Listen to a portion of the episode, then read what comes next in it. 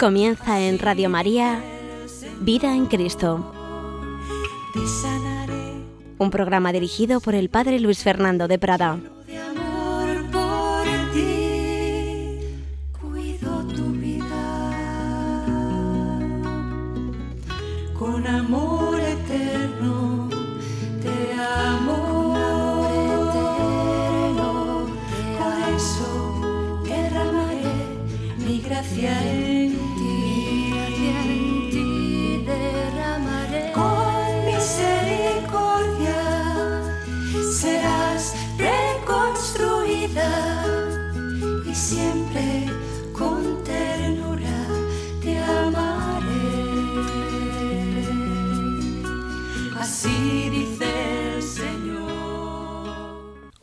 Saludo, queridos amigos, querida familia de Radio María. Bienvenidos a esta nueva edición de este programa en el que queremos profundizar en la vida espiritual desde la fe de la Iglesia.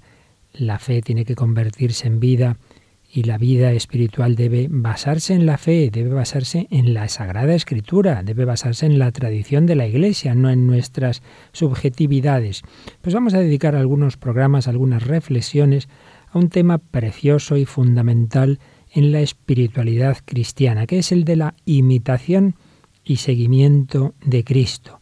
Quien no ha oído hablar o ha leído el libro del Kempis, La imitación de Cristo, o quien nos recuerda esas palabras de Jesús en el Evangelio a sus apóstoles, sígueme, tú sígueme. Vamos a hablar de ese seguimiento o imitación de Cristo. Veremos si es lo mismo una cosa u otra, veremos qué matices hay entre esas dos palabras, pero sobre todo hablaremos de esa vida cristiana que se basa en conocer, amar y seguir a Jesucristo.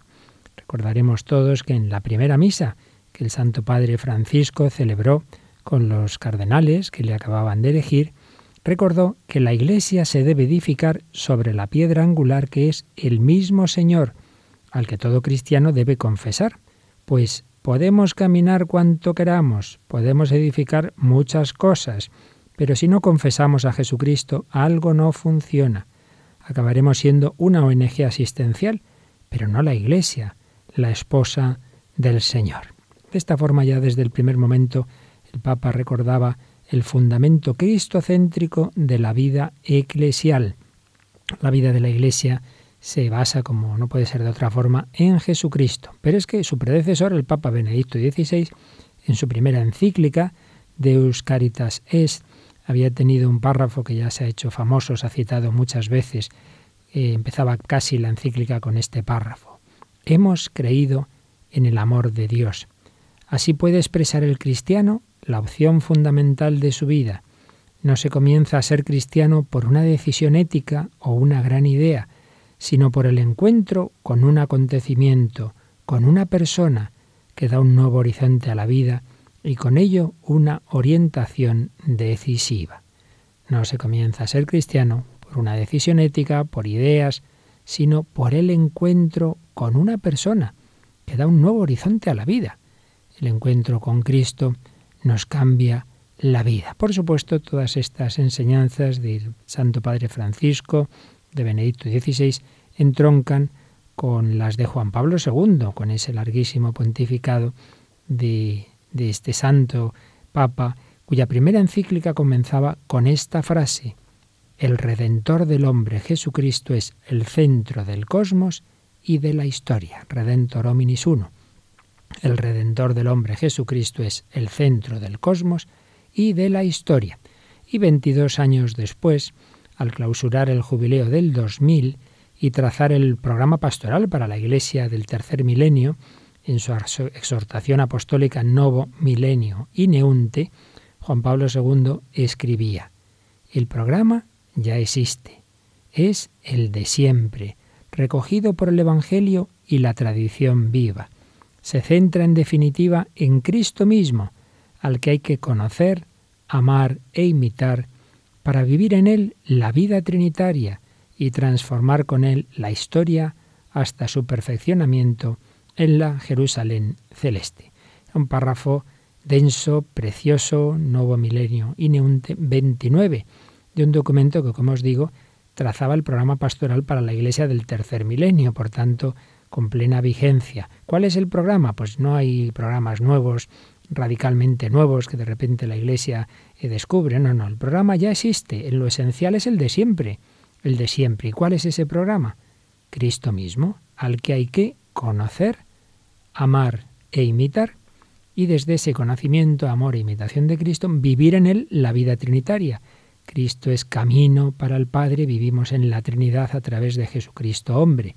¿Y esto nos encierra en una relación intimista de Dios y yo? No. Desde Él transformar la historia hasta su perfeccionamiento en la Jerusalén celeste. Como veis, era un párrafo que sintetizaba lo que es la vida cristiana, Nuevo Milenio, Ineunte 29. Pues bien, este anuncio cristológico de los papas contemporáneos se realiza en un contexto cultural en el que llevamos siglos de crítica racionalista a la fe en Jesucristo y en este ambiente que tenemos hoy día de pensamiento relativista, que por desgracia afecta a veces a los propios creyentes, para los cuales la fe en Cristo ya no es la experiencia determinante de su vida ni la clave de interpretación de la realidad, sino que es una vaga inspiración moral de un cristianismo sin Cristo vivo. Lamentablemente a veces se sustituye a Jesucristo por el cristianismo. ¿Pero qué es el cristianismo? Sin Jesucristo. Pues una serie de valores descoloridos, una serie de actitudes, con lo cual perdemos la esencia. La esencia del cristianismo, decía Romano Guardini, es esa relación personal con Jesucristo. En el famoso relato del anticristo de Soloviev eh, se hace esta pregunta, ¿qué es lo que más apreciáis en vuestro, en vuestro cristianismo? Y responde el personaje principal, lo que más apreciamos en el cristianismo es el mismo Cristo, el mismo y todo lo que de Él proviene. El mismo, el mismo Cristo, y luego lo demás proviene de Él, pero ante todo apreciamos al mismo Cristo. Pues bien, el magisterio de la Iglesia nos recuerda aquella famosa frase de Gaudium et Spes 22 del Vaticano II que citaba muchísimo Juan Pablo II. Cristo, en la misma revelación del misterio del Padre y de su amor, manifiesta plenamente el hombre al propio hombre y le descubre la sublimidad de su vocación. Y es que eh, la vida del hombre, decía también Juan Pablo II en Redentor Hominis 10, está privada de sentido si no se le revela el amor pero esa revelación del amor es la que ante todo encontramos en la encarnación y redención de Jesucristo. Así pues, cristocentrismo. La Iglesia vive de Cristo, el verdadero cristianismo es esa relación personal con Cristo, lo demás son consecuencias. Y ese cristocentrismo se ha expresado a lo largo de la historia de la Iglesia en diversas espiritualidades, en distintas expresiones, formulaciones, y una de las más fecundas ha sido pues eh, estas dos palabras que os comentaba, imitación y seguimiento de Cristo. Pues vamos entonces a ver qué nos dice el Nuevo Testamento, vamos a partir de ahí, como no puede ser de otra forma, el propio Nuevo Testamento, que nos dice sobre seguir e imitar a Jesucristo. Podemos comenzar recordando dos frases del Evangelio. Jesús le dijo a Mateo, sígueme. Él se levantó y lo siguió. Y ahí vemos ese seguimiento. Pero podemos recordar también, aprended de mí, que soy manso y humilde de corazón. Aprended de mí. Ahí está más bien la imitación. Vamos a analizar un poquito estas dos realidades.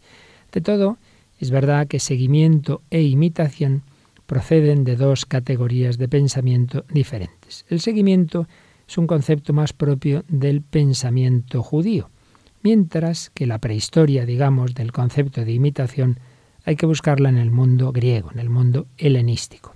No obstante, las ideas de fondo de ambos conceptos se encuentran en esos dos mundos culturales, pues también los griegos hablan de seguir a los dioses, Y por otro lado, el Antiguo Testamento expresa la idea de imitación por el paralelismo entre las cualidades de Dios y las que el hombre debe reflejar. Dice el Levítico 19.2, seréis santos porque yo soy santo.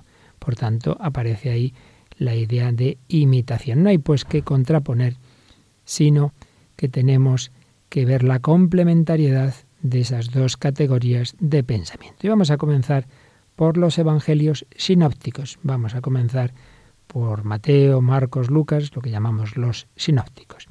Y podemos recordar una cita preciosa del gran teólogo suizo Urs von Balthasar, que decía, Todo comienza entre Cristo y los hombres con un sígueme. Esta lacónica palabra contiene la orden de realizarla ahora, inmediatamente, y se refiere a la vida entera, más aún a la existencia temporal eterna. Significa, indudablemente, el literal ir detrás que sugieren las palabras. Y sólo así, y sólo en ello, significa la realidad más honda de una orientación espiritual hacia aquel que al llamar ordena. Todo comienza entre Cristo y los hombres con un sígueme. Implica esa orientación espiritual hacia aquel que al llamar ordena. Originariamente el seguimiento expresa la relación histórica previa a la Pascua, la situación prepascual, de los discípulos con Cristo, en analogía con la relación que había entre los maestros judíos, los rabinos, y su grupo de alumnos. Podemos decir, bueno, pues los apóstoles iban con Jesús como los discípulos iban con los rabinos, pero hay notables diferencias. En el caso de los apóstoles, no son ellos los que escogen a Cristo, como los discípulos se buscaban a un rabino, buscaban ellos al rabino que más les gustaba. No, no ha sido así. Ha sido Jesucristo el que ha llamado a los apóstoles. Por otro lado, Jesús, que no había aprendido en ninguna escuela, tampoco enseña en un ámbito académico, sino en el de su propio estilo de vida. Es conviviendo con Jesús como van a ir aprendiendo por ósmosis. Su enseñanza no es un simple conocer la ley, sino que se dirige a lo más profundo de la persona, de tal forma que implica toda su existencia. Por lo mismo nos imparte durante un cierto tiempo. Bueno, ahí tenemos clase de 3 a 5. No, no, no, no. Sino que quien sigue a Jesús ha roto todas sus ataduras anteriores y ha entrado en una comunión permanente de vida y destino con Él. No se va a estar con Él, no van los apóstoles con Él determinados días, determinadas horas, sino toda su vida. Toda su vida está en torno a Jesús. Por otro lado, la enseñanza recibida es concreta constituyendo parte de la misma el modo de actuar del Maestro. Los apóstoles llamados a estar con Cristo, les llamó para que estuvieran con Él, pudieron observarlo en las situaciones más diversas. ¿Qué más podemos ver de este seguimiento de Cristo? Bueno, hay algo que enseguida llama la atención y es las condiciones tan duras que Jesús exige a los que le siguen. Dejar la familia, dejar los bienes, son exigencias que el mismo Jesús ha vivido primero y de las cuales se convierte en ejemplo con una radicalidad total. El discípulo debe seguir inmediatamente al Maestro. No, no, no.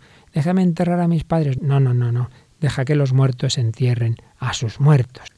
Y es que el discípulo debe seguir al Maestro con un amor preferencial por encima incluso de la propia familia y de la propia vida. Seguir a Cristo significa también participar en su destino, pues le basta al discípulo ser como su maestro. Por ello, los discípulos sufrirán persecución y muerte en el seguimiento de su Señor. Es muy importante el pasaje famoso de la profesión de fe de Pedro en Mateo 16, 13 y paralelos, tras la cual profesión Jesús anuncia su pasión ya sabemos que Pedro quiere persuadir a Jesús de otro tipo de mesianismo. No, Señor, no puede pasarte eso que estás diciendo de que te van a coger, que te van a matar. No, hombre, no puede ser.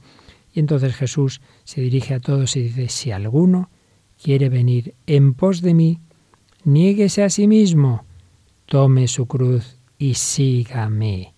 Para seguir a Jesús hay que negarse a uno mismo. Jesús pide una renuncia radical al propio yo estando dispuesto a participar de su destino hasta el sacrificio de la vida.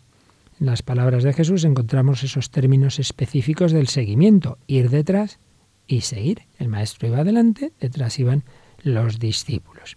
Pero había diversos círculos concéntricos en torno a Jesús. Diversos círculos concéntricos. Los doce, un grupo de setenta y dos discípulos a los que Jesús envió en misión, un grupo de mujeres que lo siguen, otros discípulos a los que Jesús no pide que lo dejen todo. Recordemos, por ejemplo, aquel endemoniado de Gerasa que quería irse con Jesús y Jesús le dice, no, no, no, tú anuncia entre los tuyos lo que Dios ha hecho contigo. Y finalmente el resto del pueblo que escucha a Jesús, por ejemplo, en el Sermón del Monte. Son diversos círculos, todos ellos en torno a Jesús, pero evidentemente es el primer círculo, el de los apóstoles, el que cumple plenamente esas características del seguimiento. Luego, después de la resurrección de Cristo en la comunidad pospascual, las exigencias de Jesús se van a aplicar a todos los creyentes. Por ejemplo, si nos vamos a San Lucas, Lucas 9, 23, la frase, el logion que se dice de llevar la cruz, añade un cada día. El que quiera seguirme coja su cruz cada día, con lo que adquiere un sentido metafórico que alcanza a todos. En Lucas 9, 51 eh, vemos que Jesús está haciendo un viaje eh, a Jerusalén en compañía de la masa, que es testigo de los acontecimientos, que según otros evangelistas son restringidos a un grupo de discípulos. En los hechos, Lucas adopta la designación de discípulos para todos los cristianos. Vemos pues que en San Lucas aparece esa generalización del seguimiento a todos los discípulos, a todos los creyentes en Cristo. Y esto vale también para textos como el del joven rico. Pues la idea fundamental de ese texto es que no basta con practicar los mandamientos, sino que se debe seguir a Jesús rompiendo con todo lo que lo impide. Por tanto, no es solo es una escena de una vocación particular a un determinado joven, sino que esa escena está diciéndonos a todos que lo más importante es seguir a Cristo, estar dispuesto cada día a ver qué me pide hoy el Señor, qué paso nuevo debo dar hoy, qué me falta. Cada día hay algo que el Señor nos puede pedir hoy distinto a lo de ayer. También la frase cualquiera de vosotros que no renuncia a todos sus bienes no puede ser discípulo mío, Lucas 14, 33, vale para todos. No se está pidiendo necesariamente dejarlo todo como el que se va al desierto, pero se enseña que el cristiano debe estar dispuesto a ello si las circunstancias lo requieren, como ha ocurrido a tantos y tantos mártires. Por tanto, todo cristiano es hoy llamado a seguir a Jesús, como lo hicieron los primeros discípulos. Ha habido un progreso en la inteligencia del seguimiento. El Señor glorificado, siempre presente entre los suyos, llama a todos los creyentes a seguirlo, tomando el seguimiento un sentido metafórico que lo asemeja al concepto de imitación que vamos a ver enseguida. Pero antes Vamos a pararnos un poquito y vamos a pedir al Señor que le sigamos de verdad, el que tiene una vocación consagrada con una especial radicalidad y en un sentido más material, pero todo cristiano debe estar dispuesto a dejar lo que sea la propia vida, como tantos mártires recordábamos, por seguir a Jesucristo. Se lo pedimos así al Señor.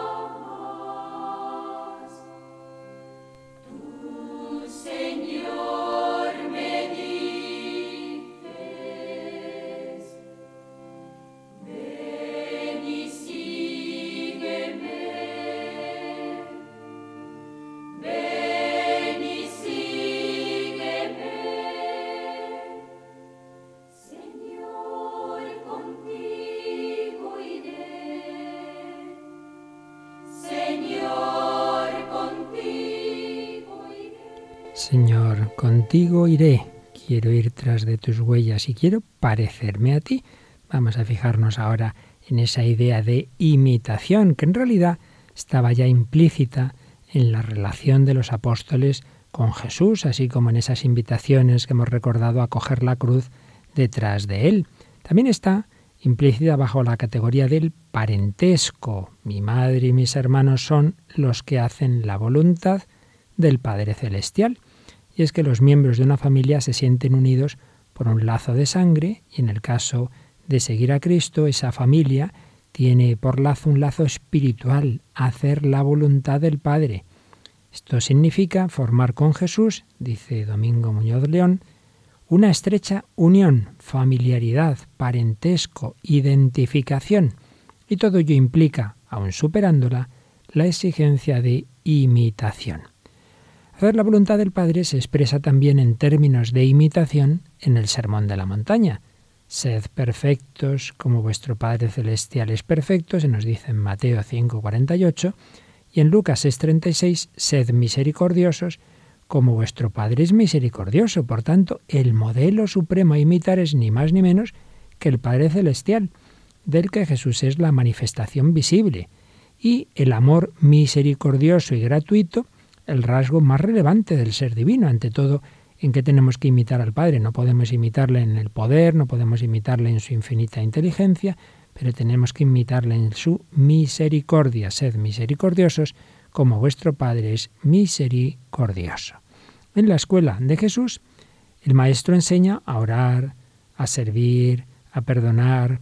En realidad, todo el sermón de la montaña es el modelo perfecto, plenamente realizado en su propia vida, que Jesús propone a la imitación de sus discípulos. Pero sobre todo, ese texto que recordábamos al comienzo de estas reflexiones de Mateo 11:29, ese texto es donde aparece más clara la invitación a imitar a Jesús. Tomad sobre vosotros mi yugo y aprended de mí, que soy manso y humilde de corazón, y hallaréis descanso para vuestras almas, porque mi yugo es suave y mi carga ligera.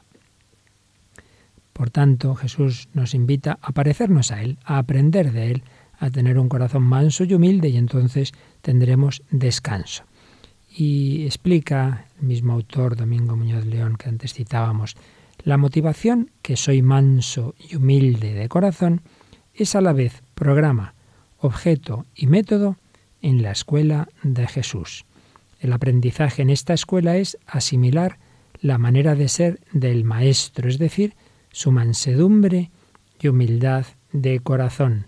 Se trata de un aprendizaje por ósmosis, por compenetración vital y experiencia. Qué bonito. Aprendemos de Jesús conviviendo con Él como un niño aprende sobre todo por la convivencia con sus padres, con las personas que le educan, es ante todo fijándose en ellos. Se va pegando, se nos van pegando esas actitudes, esa es la forma de hablar. ¿Cómo yo aprendo a un niño a hablar? Pues oyendo hablar.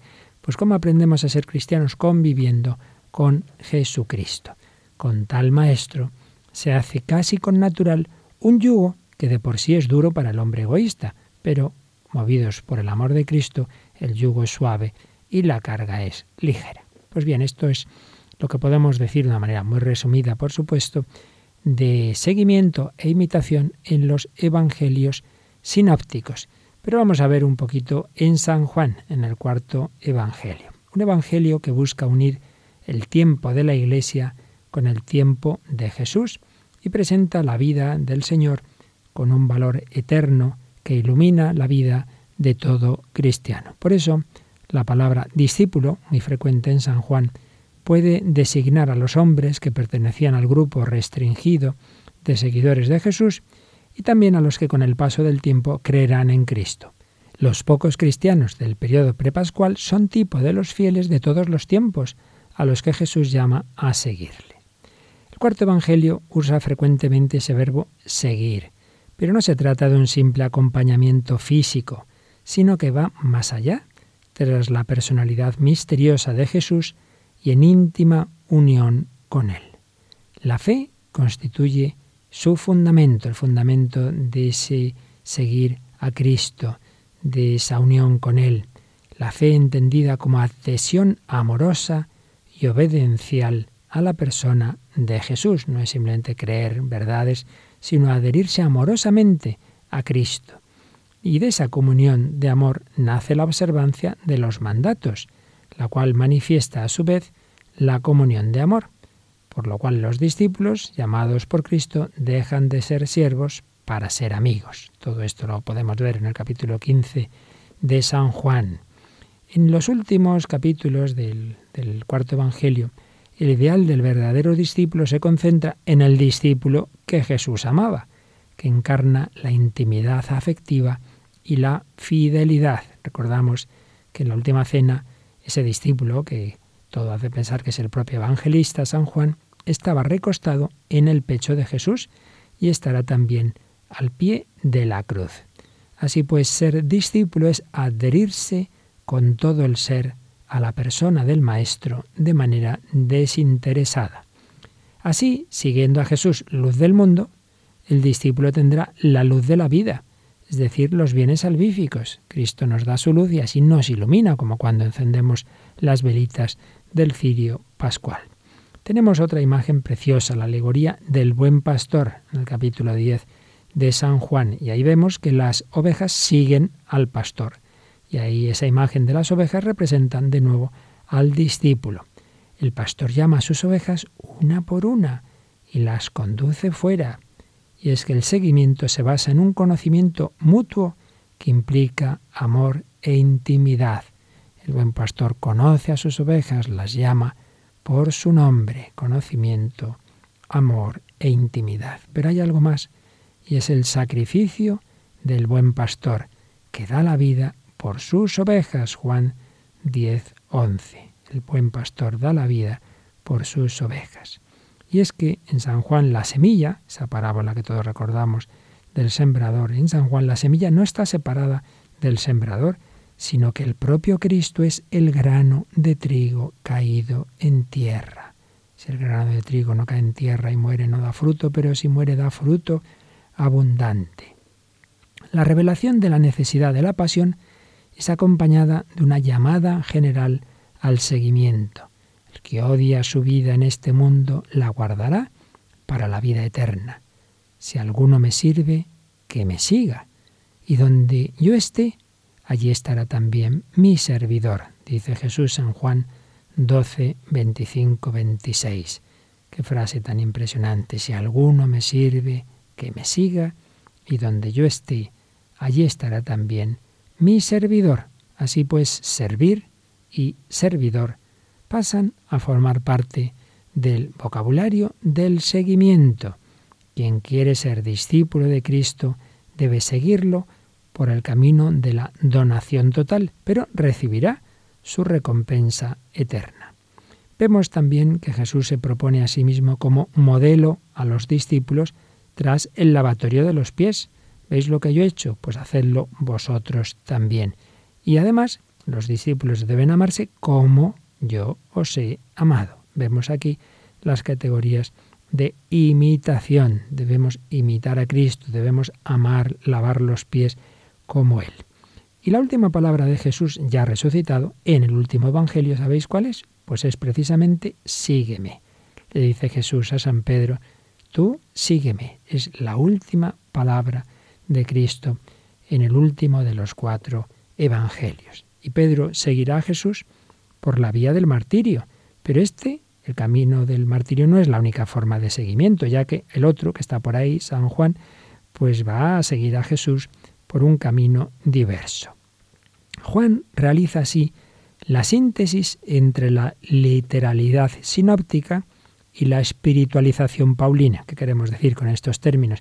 Pues que en los sinópticos, en los tres primeros evangelios, aparece el seguimiento como ese irse físicamente tras Jesús, mientras que en San Pablo, que no vivió con Jesús, que no conoció a Jesús antes de su muerte y resurrección, sino que lo conoce ya pues por esa experiencia mística que tiene el camino de Damasco, San Pablo va a hablar siempre en unos términos espirituales. Él no ha seguido físicamente a Jesús como lo siguieron Pedro, Mateo, etc.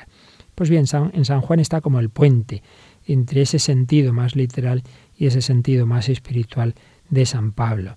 Y es que en Juan el resucitado invita a los cristianos a seguirle, lo cual también constituirá la ocupación de los elegidos en el cielo. Y es que no olvidemos que en el Apocalipsis, que también es obra de San Juan, Apocalipsis 14:4, se nos dice de los ya que están en el cielo que siguen al Cordero donde quiera que va. Siguen al Cordero. Con esto, escribe von Baltasar, el evangelista ha abierto una brecha para todos los que vienen después, a través de la cual también ellos pueden incorporarse a distancia de los doce al seguimiento todos los que venimos detrás, podemos y debemos incorporarnos al seguimiento de Jesucristo, seguir a Jesús, estar dispuesto a todo. Y también San Juan, como sabéis, tiene tres cartas. Pues bien, en su primera carta nos ofrece este principio fundamental. Quien dice que permanece en Él, en Cristo, debe caminar como caminó Él es decir, debe modelar la propia vida sobre la de Cristo. Y puesto que Él dio su vida por nosotros, también nosotros debemos dar la vida por los hermanos. Tenéis estas citas en los capítulos 2 y 3 de la primera carta de San Juan. En definitiva, en Juan, que evoca varias veces la noción de ejemplo, el seguimiento conduce a la noción de imitación, desarrollado especialmente luego por San Pablo. Como veis, son categorías complementarias, no contrarias. Pues vamos de nuevo a meditarlo, vamos a pedir al Señor seguirle, vamos a escuchar esta preciosa composición del maestro de la capilla vaticana, Marco Frisina, que le dice al Señor, te seguiré, Señor, ti seguiré.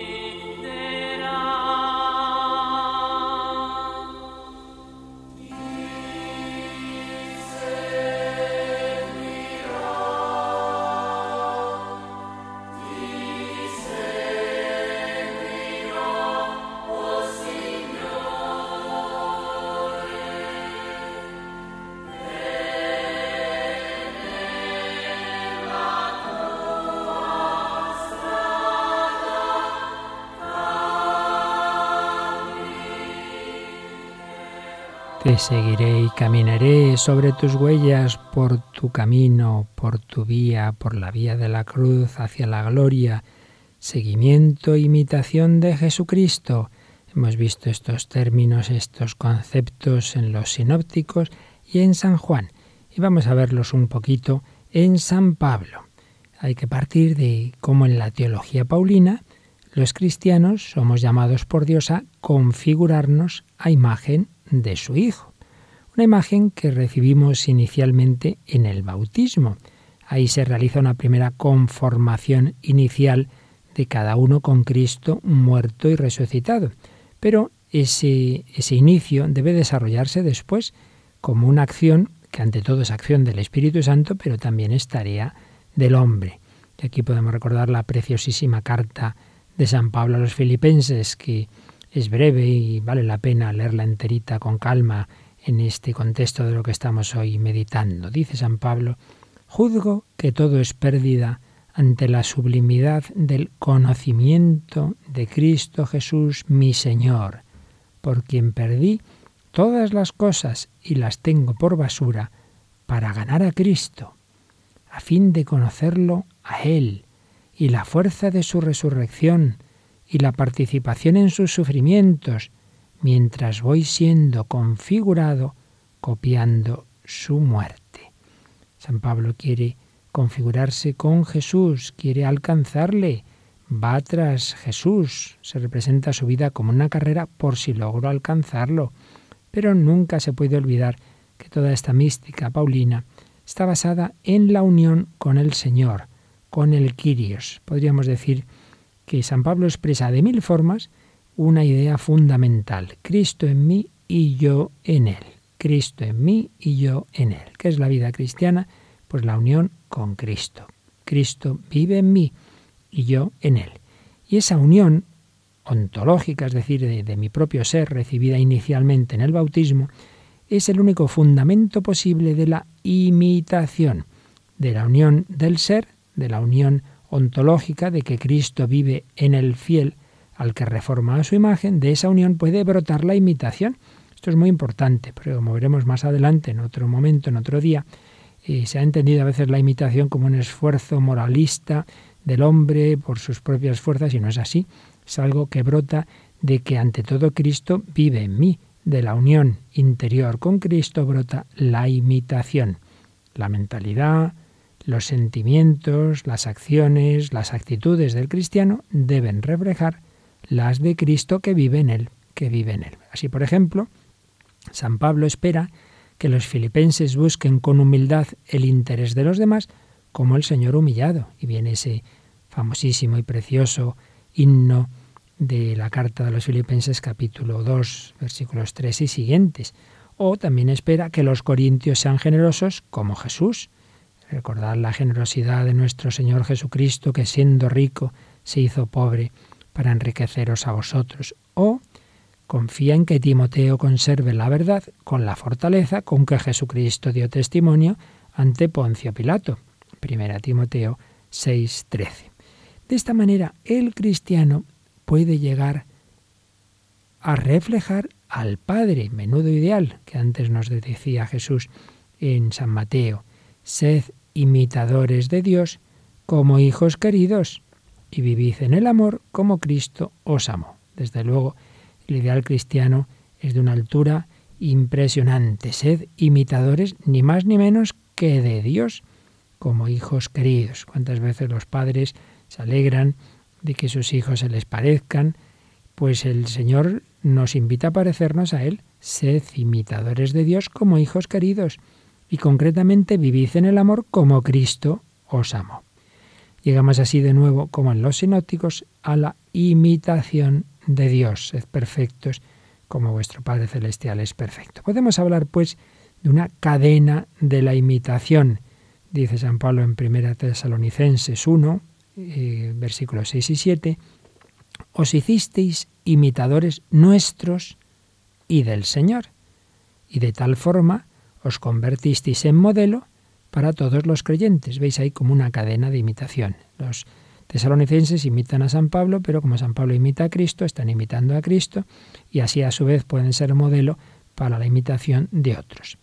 Eh, un autor espiritual y teológico, Pinkers, observa que la imitación paulina es un tema esencial que, cito, puede abrazar toda la vida de los creyentes, imitación de Dios y de Cristo, y después imitación apostólica y fraterna, llegando hasta los paganos mediante el testimonio. Mirad cómo se aman y muchos se acercan a la fe al ver estas personas humanas que reflejan esa vida de Cristo. Este mismo autor indica cómo la imitación procede directamente de la fe en Jesús. Escribe, la relación entre la fe y la imitación evoca la relación del discípulo con el maestro. El discípulo aprende del maestro dando crédito a su enseñanza y siguiendo su ejemplo. Así aparece Cristo bajo la figura del maestro que enseña a sus discípulos por medio de su palabra y a través de sus actos como en el sermón de la montaña. La fe de la escucha se prolonga en la docilidad de la imitación. Es importante insistir en que la moral evangélica sustituye eh, la confianza orgullosa del hombre en sí mismo por la fe en Cristo. Cristo es el centro de la vida de los creyentes. Es idea clave de San Pablo que no nos salvamos a nosotros mismos, que no nos salvamos por cumplir la ley, sino que quien nos salva es Jesucristo. A través del bautismo, los discípulos recibimos una nueva vida en Cristo, de manera que ya podríamos, si lo viviéramos esto en serio, llegar a decir con el apóstol, vivo yo, pero no soy yo, sino que eres Cristo quien vive en mí. Gálatas 2.20. No soy yo, es Cristo quien vive en mí. Podríamos parafrasear a San Pablo y decir, no soy yo quien ama, es el corazón de Cristo quien ama en mí. San Pablo, como sabemos, añade la comparación de la Iglesia con el cuerpo y sus miembros, en los que circula una misma sangre. Por tanto, la imitación no es reproducir un modelo exterior, pues el pintor ve eh, un determinado modelo y ese, ese modelo exterior, pues luego él lo refleja con sus pinceles. No, sino que procede de la unión vital con Cristo. Cristo no está fuera de mí, sino dentro de mí se presenta como una conformidad necesaria para aquellos que se convierten en miembros de su cuerpo. Podemos añadir que San Pablo presenta la vida cristiana también como una vida en el Espíritu, en el Espíritu Santo, Espíritu que trabaja al hombre desde el interior, desde el interior. Y de ahí se desprende una más profunda comprensión de la imitación, escribe de nuevo Pinkers. Cristo no obra en nosotros únicamente a través de la palabra y del ejemplo, sino como el Maestro del Espíritu, que quiere elaborar en los discípulos la obra de la imitación. Tenemos el modelo de Cristo, leemos el Evangelio, vemos lo que hizo, pero ese modelo, digamos un poco como más externo, no nos serviría de nada si Él por dentro, con su gracia, no nos estuviera trabajando, no nos estuviera dando su mismo corazón, su mismo espíritu. Finalmente, en la carta a los hebreos, aunque no se suele decir que no es directamente de San Pablo, pero está en su misma escuela, en su misma mentalidad, aparecen los santos del Antiguo Testamento como modelos de imitación. Y en el capítulo 12, versículos 1 a 3, hay un texto precioso que recuerda al himno de Filipenses 2, y en ese texto, sin usar el término de imitación, sin embargo, se nos propone el ejemplo de Cristo que ha vencido a través del sufrimiento. Y por eso se les dice a los cristianos que fijos los ojos en Jesús, tenemos que vivir con los ojos fijos en Jesús, que soportó la cruz sin miedo a la ignominia y está sentado a la diestra del trono de Dios. Es nuestro modelo, debemos mirar a Jesús, pues vamos a pedirle al Señor que nos dé su corazón, no podemos imitarle desde fuera, necesitamos su mismo corazón, sus mismos sentimientos, sus mismas actitudes. Señor, haz mi corazón semejante al tuyo. Dame tu corazón que sea el mío.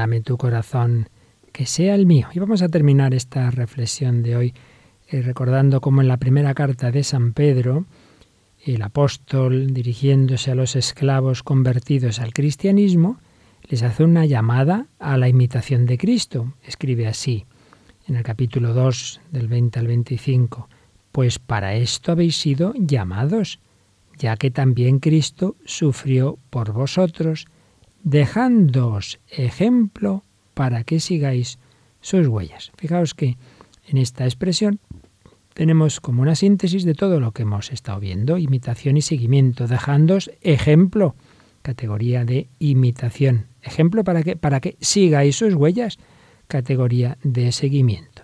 De esta forma se une el vocabulario de la imitación con el del seguimiento. Seguir a Cristo es lo mismo que imitar su ejemplo, pero este seguimiento no es inmediato materialmente hablando, pues fijaos que dice seguir sus huellas. La palabra huella, por tanto, introduce la idea de distancia en el tiempo. Ya no podemos seguir a Cristo como le seguían los apóstoles, que, que sí, que es que se iban físicamente con Él. Ahora le seguimos, seguimos sus huellas ya hace 20 siglos de que Él caminó por la tierra y sin embargo podemos y debemos seguirle, debemos parecernos a Él. Ya iremos matizando estos dos conceptos en próximas reflexiones. Los versículos siguientes continúan poniendo bajo los ojos de los esclavos el ejemplo de Cristo como siervo. Y hacia el final de la carta eh, aparece la idea del buen pastor y también se les dice a los eh, presbíteros, a los ancianos, presbíteros o sacerdotes diríamos hoy, que tienen el deber de imitar los ejemplos del buen pastor, siendo así modelos de la grey. Se nos dice en el capítulo 5, a los presbíteros que están entre vosotros les exhorto yo, presbítero como ellos, testigo de los sufrimientos de Cristo y partícipe de la gloria que está para manifestarse. Apacentad la grey de Dios que os está encomendada, vigilando, no forzados, sino voluntariamente, según Dios, no por mezquino afán de ganancia, sino de corazón, no tiranizando a los que os ha tocado cuidar, sino siendo modelos de la grey. Y cuando aparezca el mayoral, recibiréis la corona de gloria que no se marchita. Pues bien, yo creo que tenemos mucho material aquí para meditar en estos conceptos que no deben ser ideas, deben ser realidades vivas. Todo cristiano está llamado a conocer, amar, imitar y seguir a Jesucristo. Hoy simplemente hemos recordado pues los principales lugares del Nuevo Testamento en que aparecen estos conceptos.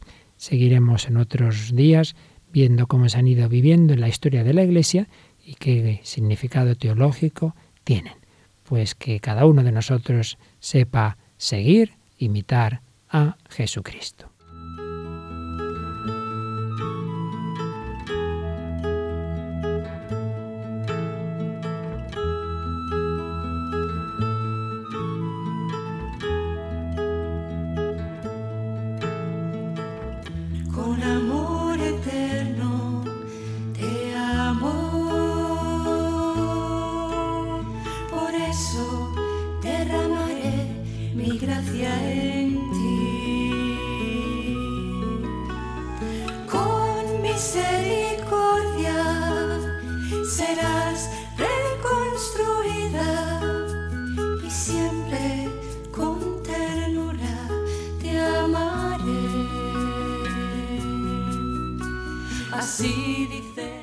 Finaliza en Radio María Vida en Cristo, un programa dirigido por el Padre Luis Fernando de Prada.